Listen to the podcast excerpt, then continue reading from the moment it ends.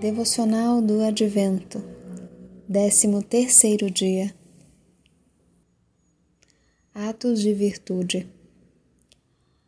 Mesmo quando a vontade é perversa, mesmo quando uma criatura é fascinada e cativada por uma grande adesão pecaminosa, alguns poucos atos bons e louváveis podem contradizer a atitude geral da pessoa.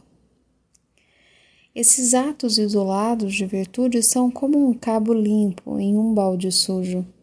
Com eles, Deus pode elevar uma alma à sua paz. Sursum corda, e saberás que eu sou o Senhor, o teu Salvador e o teu Redentor. Isaías capítulo 60, versículo 16.